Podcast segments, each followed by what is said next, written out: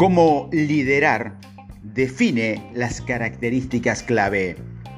Define las características clave que tendrás que desarrollar para cumplir con tu misión y te transformarás a ti mismo y a tu equipo. El segundo componente de tu conjunto de principios rectores son tus características claves. Al emprender tu misión, estás invitando a la gente a participar de un relato en la que superan los retos que se presentan para lograr algo grande. Y en las historias, los personajes cambian, se vuelven más fuertes, mejor equipados, más seguros de sí mismos y más competentes a la hora de hacer el trabajo que tiene entre manos. Es a través de vivir una historia significativa que nos transformamos en mejores versiones de nosotros mismos. Cuando enumeres las características clave que tú y tu gente deben encarnar para cumplir nuestra misión, básicamente estamos diciéndole a todos los miembros del equipo en que deben convertirse. Ejemplo de características clave en la florería sería, primero, positivos. Creemos que el día de cualquier persona se puede alegrar con flores. Segundo, creativos creamos los arreglos florales más hermosos de toda Buenos Aires. Y tercero, dedicados. Nos entregamos a que hacemos porque la alegría de los demás depende de nuestro trabajo.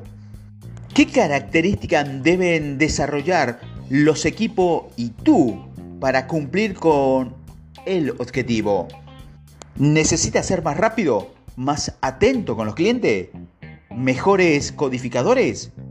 Cuando defines las características claves que debes tener u obtener seguramente de que sean tantas aspiraciones como instructivos, cuando digo aspiraciones, quiero decir que no tienen por qué ser característica que tú encarnes actualmente, sino que pueden ser que exijan mejores cambios y cuando digo instructivas, lo que quiero decir es que debe ser inmediatamente factible cuando alguien las escuche. Una actitud positiva es instructiva, al igual que la disciplina a la hora de hacer llamadas de venta o la rapidez para saludar a, los clientes en la puerta. Si tus características clave son demasiado vagas, los miembros del equipo no sabrán cómo ponerlas en práctica y por lo tanto no inspirarán el cambio. Si tu misión es encontrar hogares para los perros abandonados de tu zona, una característica clave de las personas de tu equipo debe ser que le guste estar rodeado de perros. Si tu misión es crear un software que facilite la gestión del dinero, una característica clave debería ser que tus empleados sean estudiantes de grandes interfaces de software. Un restaurante de comida rápida con el que hemos trabajado recientemente es conocido por su ambiente positivo. Todos los días abre las puertas a una cola de personas que llevan horas esperando para comer su pollo frito. Y aunque tienen un gran éxito, su verdadero reto está en mantener esa actitud positiva bajo una presión tan intensa. Por ello, definir una de las características clave como poder ser divertido bajo presión. Estas características clave fue brillante porque sirve a nuestros dos propósitos. El primero es aspiracional, es decir, ayudar al equipo a conocer el tipo de persona en la que deben convertirse para lograr la misión. Y segundo, ser instructivo, indicar al equipo el tipo de persona que deben ser cuando la presión es alta. Cuando la cocina está hasta arriba, se ha agotado un ingrediente concreto y acaba de llegar un autobús lleno de turistas, ¿cómo debería responder nuestro amigo del restaurante? Debe hacerlo divirtiéndose bajo presión.